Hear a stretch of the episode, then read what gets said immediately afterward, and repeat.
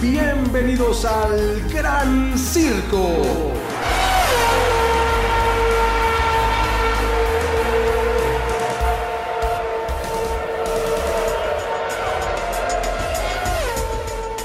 ¿Cómo están? Bienvenidas, bienvenidos al Gran Circo, este podcast especializado en la Fórmula 1, donde César Olivares y un servidor Oscar Virués, pues felices de compartir con todas y todos ustedes todo lo que está ocurriendo en la máxima categoría del automovilismo, porque aunque no ha empezado aún y ya nos comen las ansias porque esto arranque, la verdad es que han pasado un montón de cosas, como también hacía creo que muchos años que no se hacía tal cantidad de versiones, chismes, dimes y diretes, eh, modificaciones, sanciones.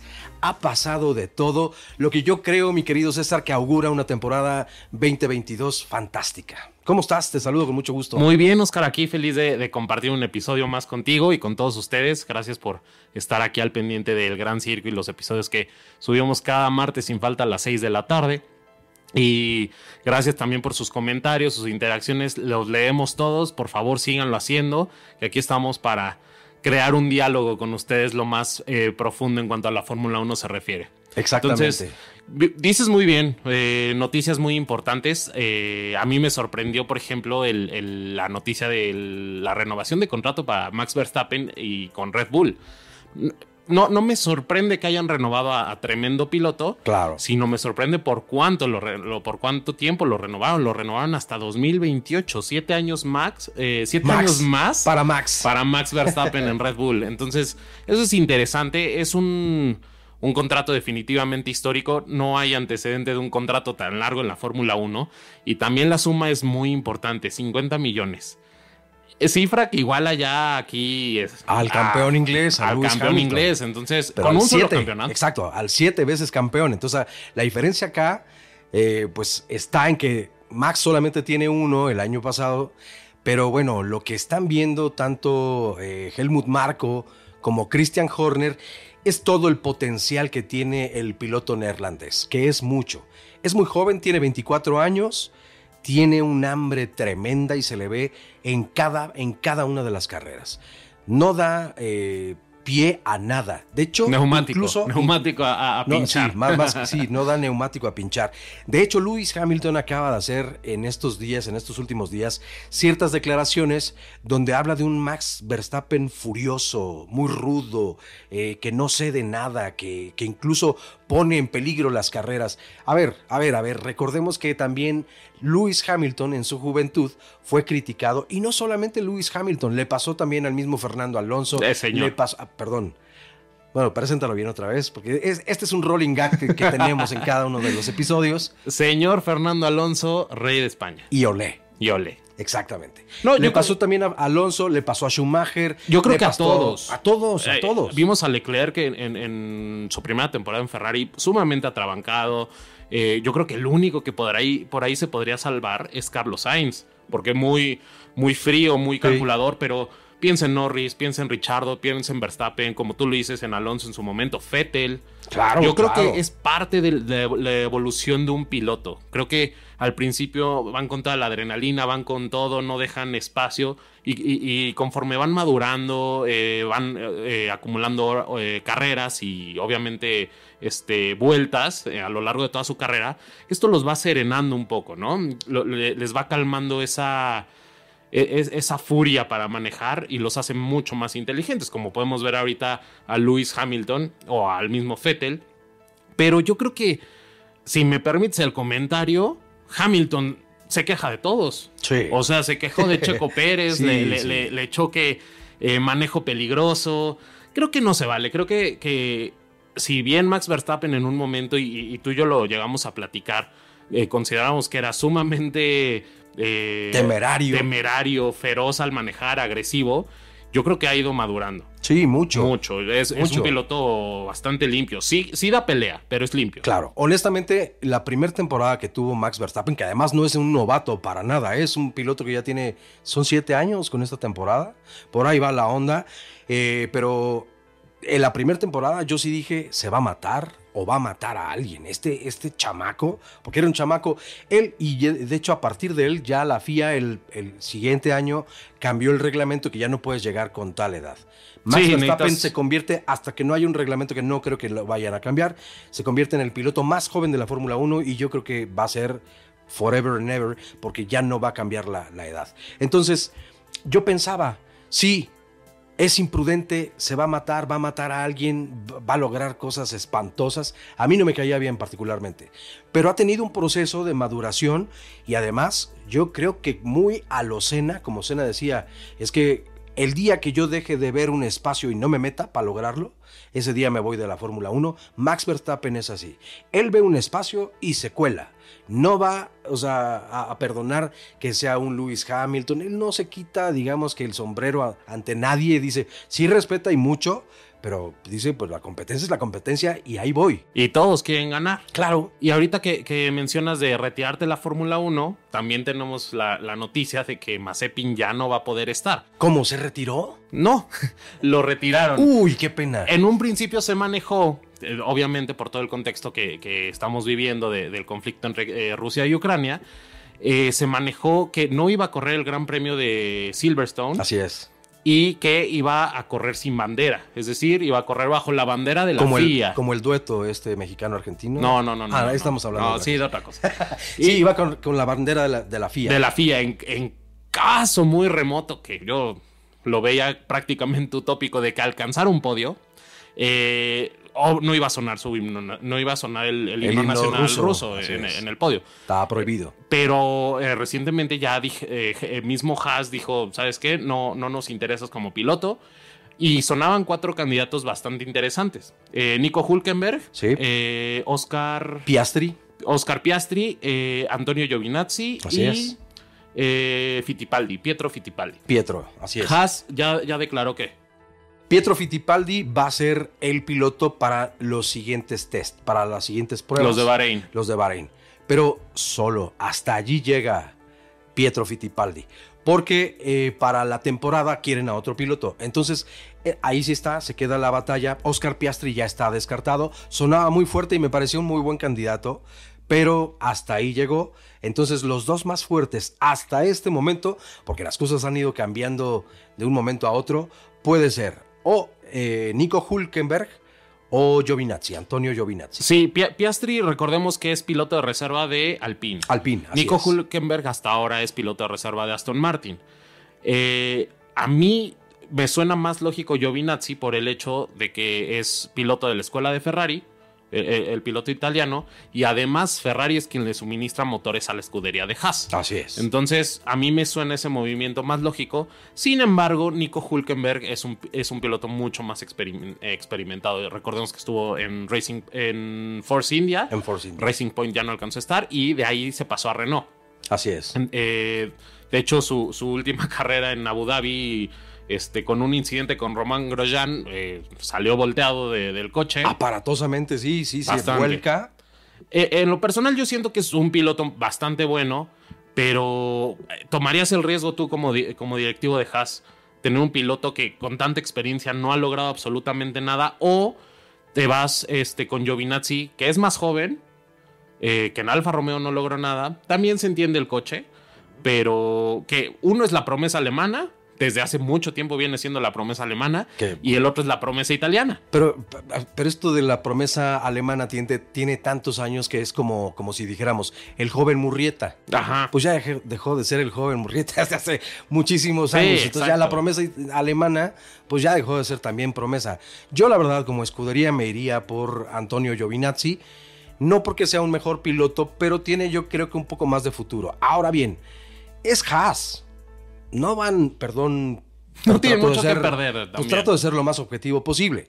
No creo que vayan a conseguir nada, ¿no? Pero lo que sí está bueno y aquí otra vez mucho respeto a toda la fanática del piloto ruso Nikita Mazepin, pero no tenía nada que hacer allí. De, de verdad no era uno de los 20 mejores pilotos del mundo como para estar en la máxima categoría. Entonces, a mí me parece adecuada esta decisión que toma la escudería. Ya salió y ojo, no estoy discriminando, ¿eh? El asunto lo respetamos muchísimo, lo dijimos aquí el, el episodio anterior. Respetamos Por cierto, vayan a verlo. Exacto, sí, no se lo pierdan si no lo han escuchado, si no lo han visto, y recomiéndenlo si ya lo vieron. Eh, pero creo que ya se nos están agotando estas llantas. Sí, sí, sí. Pero, eh, por De- favor, Déjalo para el siguiente bloque. No, una pregunta Ah, rápido. Déjenos en los comentarios ustedes a quién elegirían si, si tuvieran la decisión. ¿A Nico Hulkenberg o Antonio Giovinazzi, regresamos? el gran circo.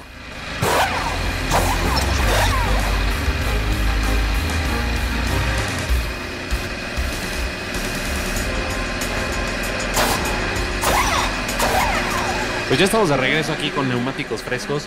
Y eh, ahorita en el corte me, me comentabas, Oscar, que, que viste información sobre Mazepin, todo este tema de Uralcali, Haas.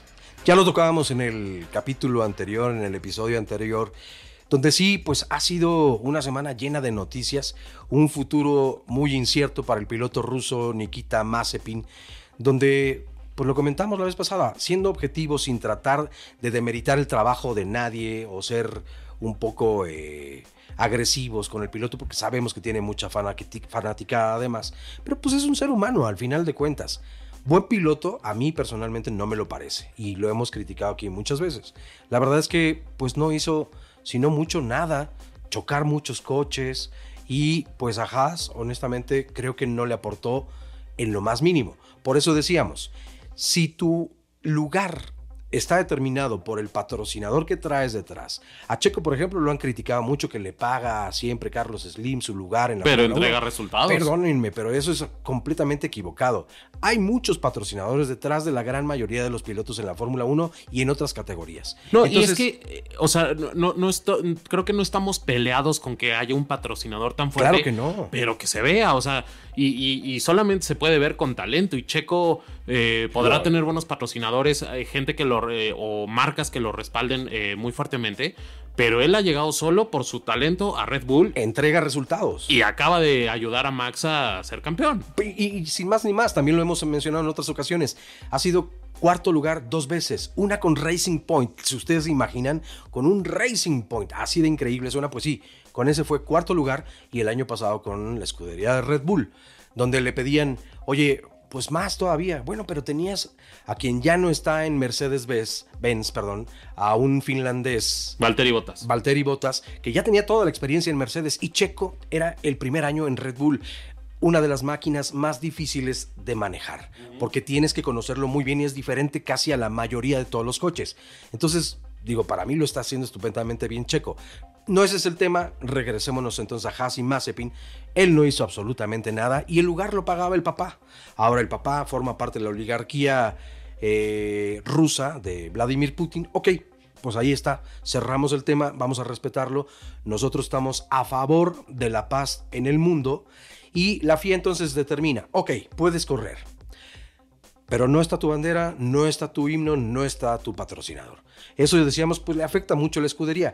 Ahora, ¿quién va a tomar la decisión? ¿Continúa o no Nikita Mazepin, la escudería de Haas? Que además era, era maravilloso ver cómo el deporte, cómo la Fórmula 1 unió a dos grandes potencias que son Estados Unidos y Rusia. Trabajar juntos, eso era algo como de locos. ¿no? La escudería, por un lado, norteamericana y el patrocinador Uralcali ruso. ruso completamente y con un piloto alemán y con un ruso. O sea, era como de locos, ¿no? La combinación que se dio, pero eso hace el deporte, eso es- forma parte de la ma- maravilla del deporte. Ahora entonces, eh, la FIA determina eso, puedes correr, pero la Federación Inglesa dice, ah, ah, ah, ah, acá no, en Silverstone no eres bienvenido, así que no vas a poder correr aquí. E- Eso sí me parece, la verdad, algo discriminatorio. Porque entonces eh, tenemos grandes premios en Estados Unidos, en España, En, Italia. Saudita, ¿Por qué esos países no, no, no le cerraron la, la- la puerta a Mazepin? Digo, sabemos que los ingleses son muy drásticos. El deporte en sí, la Fórmula 1, se, se origina en, en- en Inglaterra. claro. Y son, di- digo, a- Alonso lo ha dicho muchas veces, o sea, es un deporte de ingleses e- y en general a los eh, latinos, a, a ciertos sectores se les, se les discrimina y se les hace un poco menos. Y en este caso, obviamente, por la, la situación, eh, creo que eh, para mi gusto, los que tomaron la decisión respecto al Gran Premio de Silverstone y Mazepin A mí me parece drástico. A mí también, a mí también, porque si ya la Federación Internacional de Automovilismo dijo sí va el piloto ruso y los bielorrusos en otras categorías, ok, entonces lo respetas, porque al final a quien le estás dando la decisión, entonces esa es la escudería. Eso me parece muy adecuado. Pero ya como Federación Inglesa decir, sí, pero en mi Gran Premio no vas a correr, a mí también me lo parece, sí es fuerte el punto, pero bueno, así se dan las cosas. Entonces yo creo que al final, bueno, de hecho, eh, eh, él emite, Nikita Mazepin, una carta donde declara, bueno, a todos mis queridos eh, seguidores, la verdad es que me encuentro decepcionado en este momento. Eh, por la terminación de mi contrato con la Fórmula 1. Mientras, pues en el entendido de las dificultades, eh, donde pues yo seguí todo el tiempo el reglamento de la FIA y me puse pues a disposición de las decisiones que se fueran tomando y fui en ese sentido pues hasta disciplinado entendiendo las situaciones pero nunca ignoré pues todo lo que estaba ocurriendo. Sin embargo, bueno, pues a mí me parece que sí ha sido una decisión unilateral lo que ha estado pasando y que pues obviamente afecta a mi carrera en ese entendido. Eh, pero pues mis, mi agradecimiento eterno a todas las personas que me apoyaron, en fin, palabras más, palabras menos. Esto fue lo que declara el piloto ruso Nikita Mazepin, que ya ve terminada su carrera en la Fórmula 1. Dice que pues ojalá en un futuro pues se pueda reencontrar con la afición. Algunos incluso decían, sí, vas a regresar a la Fórmula 1, yo lo veo complicado y no lo digo en tono de burla pero me da gusto que no regrese. Yo, yo, yo, tengo una duda y, quiero saber tu opinión. Eh, si Nikita Mazepin como ruso, porque hasta ahorita las declaraciones que, hemos visto de él han sido muy al margen. Si él hubiera, sin, eh, sin mencionar a, su país y, sin mencionar a, Ucrania, eh, dado una postura como el conflicto está mal, eh, como humanidad no, no deberíamos tener ese tipo de conflictos hoy en día, después de la experiencia de dos guerras mundiales, de muchas cosas. ¿Crees que las cosas hubieran sido distintas? Probablemente, probablemente, porque es una manifestación en contra de lo que está ocurriendo, que es lo que están haciendo las autoridades, tanto de la FIA como las otras federaciones en los países. Pero ¿crees que Haas, eh, aún así, ah, eh, ya mencionamos eh, que a lo mejor el, talento no es algo que, resalte Nikita Mazepin, o por lo menos hasta ahora no ha resaltado, no ha sobresalido. Eh, aunque haya sido una declaración muy política, muy, muy adecuada, ¿crees que de todos modos Haas lo hubiera mantenido? Ahí sí tal vez no, porque ¿qué era lo que decíamos la vez pasada? Aquí quien va a tomar la decisión es la escudería. ¿Por qué? Porque necesita de dinero y no lo va a obtener con un piloto en esas condiciones. ¿Y qué es lo que busca la escudería? Pues obviamente evolucionar y tener la temporada y que todo vaya mejor. ¿Quiénes son los posibles candidatos? Bueno, ya lo dijimos, ¿no? Está entonces Nico Hulkenberg o eh, Antonio Giovinazzi, que yo me inclino más por Giovinazzi. Ahora, tocaste, y ya saliéndonos de este tema, porque tampoco queremos ahondar demasiado, o tú quieres agregar. Sí, quiero agregar algo. Que, que, además de que los pilotos, eh, bueno, eh, quitando a Mick Schumacher, el, piloto que va a ocupar el, lugar de Nikita Mazepin está en duda todavía. Eh, también incluso estuvo eh, apoyando lo que tú dices del tema económico para una escudería. Estuvo en duda la permanencia de Haas. Porque una, una escudería bastante importante, los Andretti de, Así es. de IndyCar, luego, luego levantó la mano y dijo: si Haas no va a estar, yo quiero estar. Pero aquí estás hablando de archirrivales norteamericanos. Entonces, la escudería de Haas a los Andretti no se la va a vender tan fácilmente. Imaginen ustedes, es un duelo algo así como entre el Real Madrid y el Barcelona. Entonces, que el Barcelona le vendiera el equipo a los del Real Madrid o viceversa, eso no se va a dar difícilmente. Ahora, todo aquí es dinero y también se trata de sobrevivir en un deporte que no es caro, es carísimo. Y lo que le sigue. Entonces, ¿pueden llegar a acuerdos? Probablemente, pero eso ya cuando menos la FIA dijo desde hace tiempo, no va a haber lugar para otra escudería. Entonces, esta es la otra oportunidad que tienen los Andretti para poder entrarle al gran circuito. ¿Pasará? Pues no lo sabremos todavía, ¿no?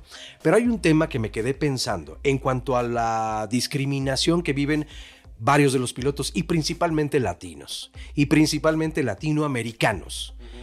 Ustedes me disculparán y tendrán su mejor opinión, pero yo creo que los latinoamericanos sí viven todavía esta, eh, pues no sé, discriminación más abierta porque está a punto de estrenarse la cuarta temporada del programa que transmite o se transmite a través de Netflix. Drive to Survive. Drive to Survive. ¿Qué pasa aquí? Yo, por ejemplo, a Checo lo he visto completamente discriminado, le dan así de cuadro, lo pusieron en una de las temporadas como el gran millonario, que es casi dueño de México, pero en una ciudad llena de smog y, peceros. O sea, es una visión tan reducida de lo que es México y el mismo piloto mexicano, que a mí sí, pues me da cierto coraje, pero esto si quieren, las llantas ya creo que se desgastaron. Bien cocinadas. Y necesitamos las blandas. Vamos por las rojas y esa vuelta rápida, así que... Vamos, a pits y regresamos.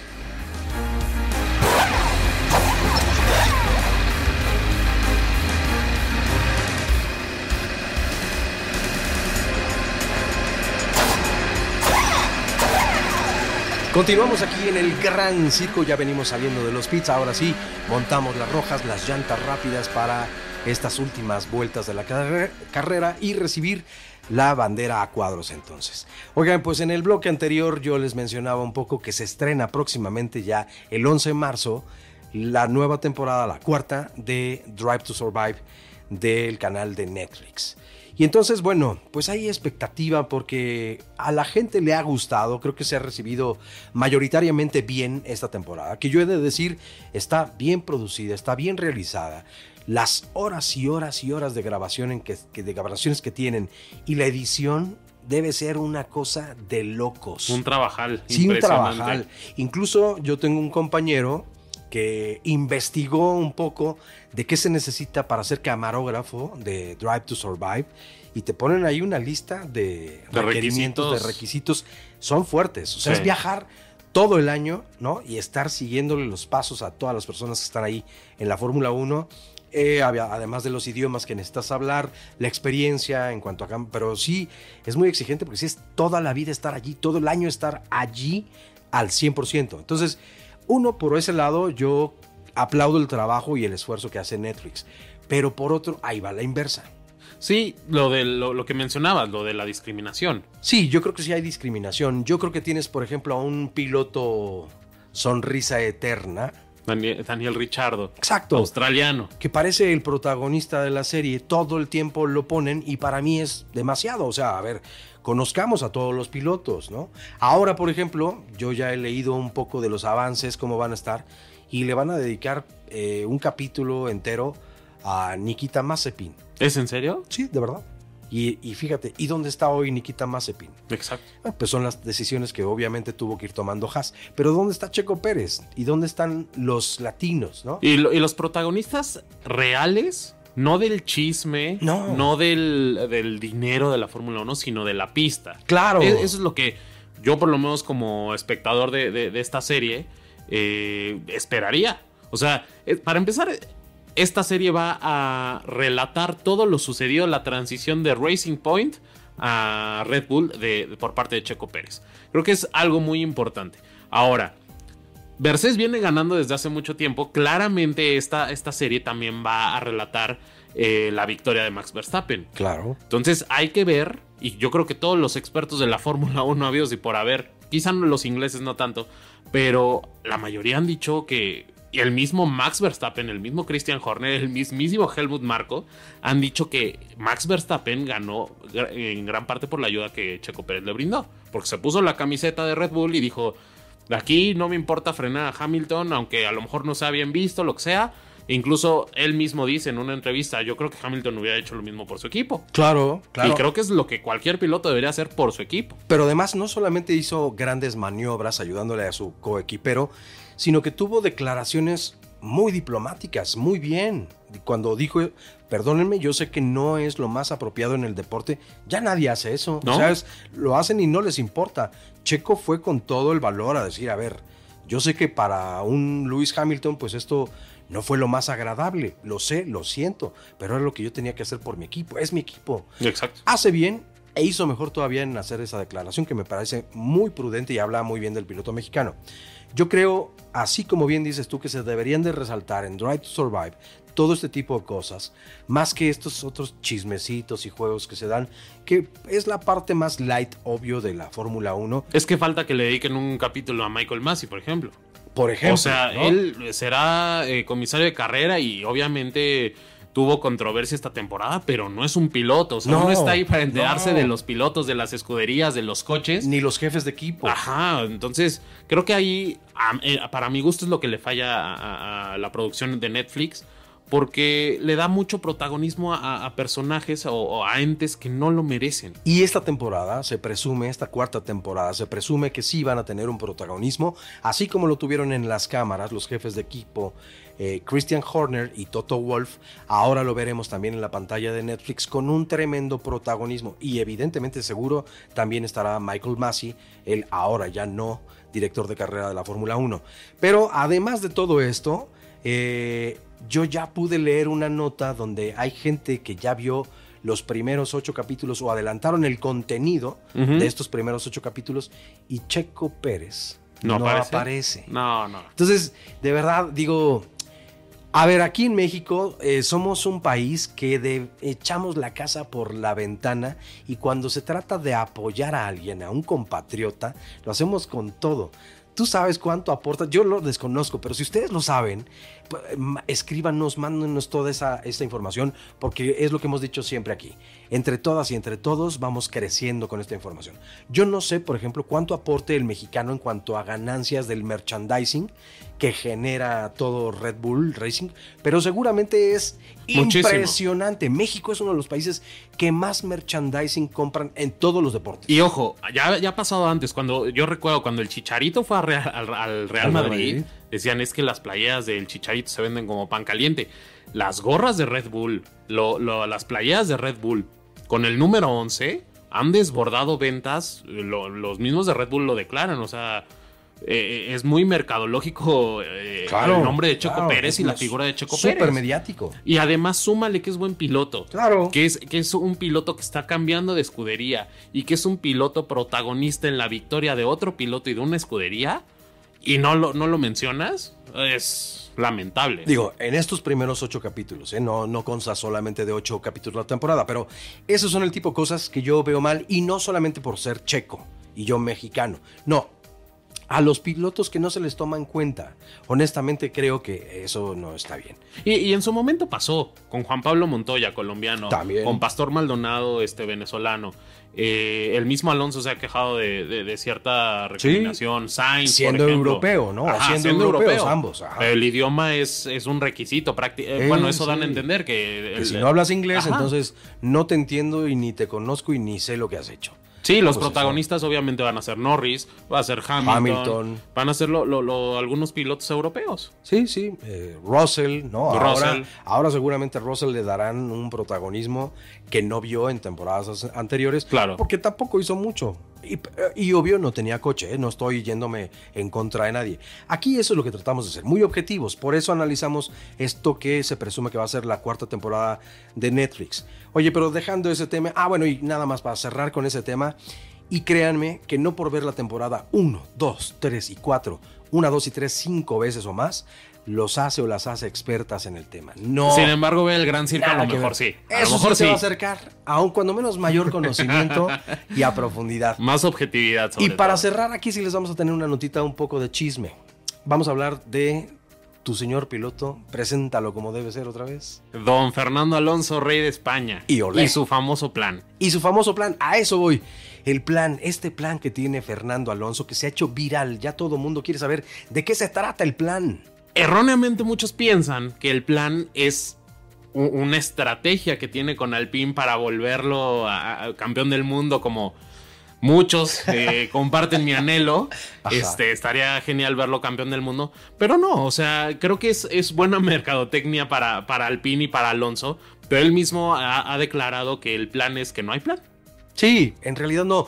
Es- se trata más de una filosofía de vida, de cómo disfrutar la vida, de cómo ser felices, no olvidar todas esas cosas que nos emocionan, que nos apasionan y que tenemos que mantener la paz. Él obviamente pues refiriéndose también a un periodo de pandemia que fue devastador para todo el mundo y ahora por fin comenzamos a ver la luz. Entonces, ahora sí yo creo que para tener un mejor plan en la vida. Le decía Melendi eh, músico español, que por cierto ya le había dedicado cuando fue campeón una canción, ahora que también le va a hacer otra con el plan, con el dichoso plan, se suma nuevamente le decía, oye, pues sí, las cosas están tan mal que podemos ver una luz, me parece maravilloso. Es, es ce- celebrar la vida, ¿no? Es celebrar que estamos vivos, agradecer todo lo que tenemos y pues que venga un conflicto eh, bélico en este momento.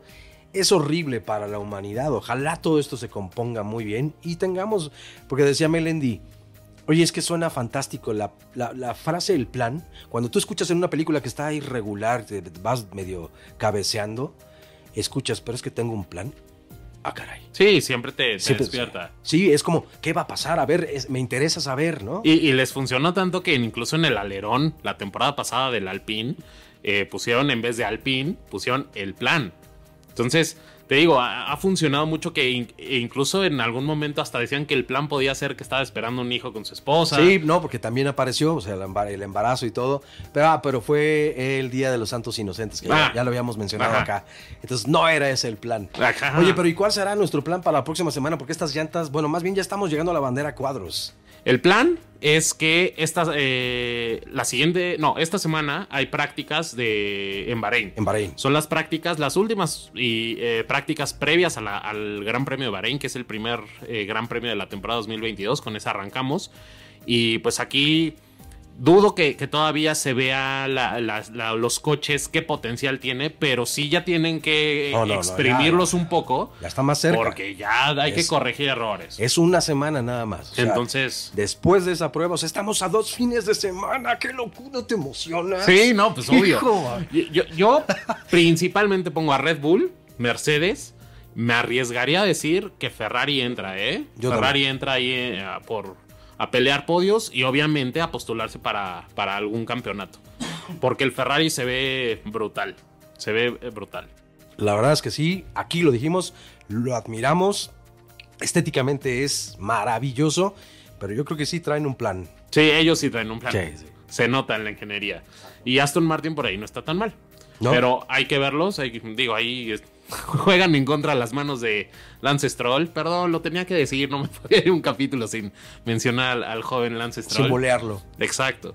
Pero bueno, eh, no, no se pierdan obviamente el siguiente capítulo. Les vamos a tener toda la el siguiente episodio. Les vamos a tener toda la información respecto a las prácticas previas al Gran, al Gran Premio de Bahrein. No dejen de seguirnos en las redes sociales porque ahí también estamos subiendo mucha información. Eh, estamos en TikTok, Twitter, Instagram y Facebook. Y aparte, por supuesto, suscríbanse al canal, denle la campanita para que les lleguen las notificaciones. Los estrenos los martes a las 6 de la tarde en YouTube y en donde más nos pueden escuchar. Nos pueden escuchar en Spotify, nos pueden escuchar también en Google Podcast y en Apple Podcast.